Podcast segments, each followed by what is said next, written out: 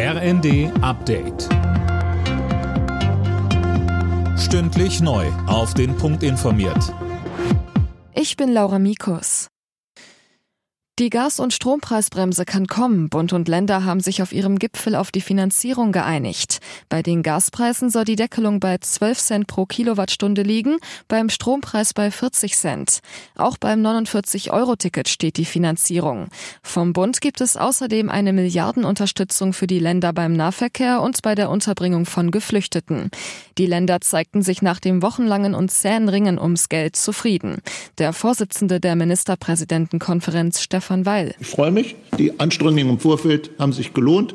Aber ich freue mich nicht nur für die Teilnehmerinnen und Teilnehmer unserer Runde. Ich freue mich vor allen Dingen für viele Menschen in Deutschland, für viele Unternehmen, die genau auf diese guten Nachrichten gewartet haben.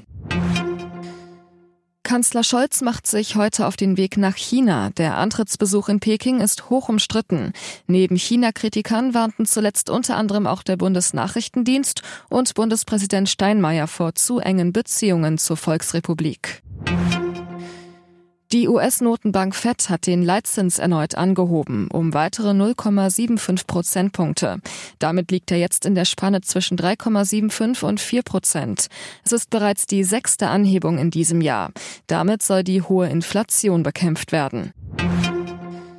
RB Leipzig steht im Achtelfinale der Fußball Champions League. Im letzten Gruppenspiel setzten sich die Leipziger gegen Schachtar Donetsk mit 4 zu 0 durch.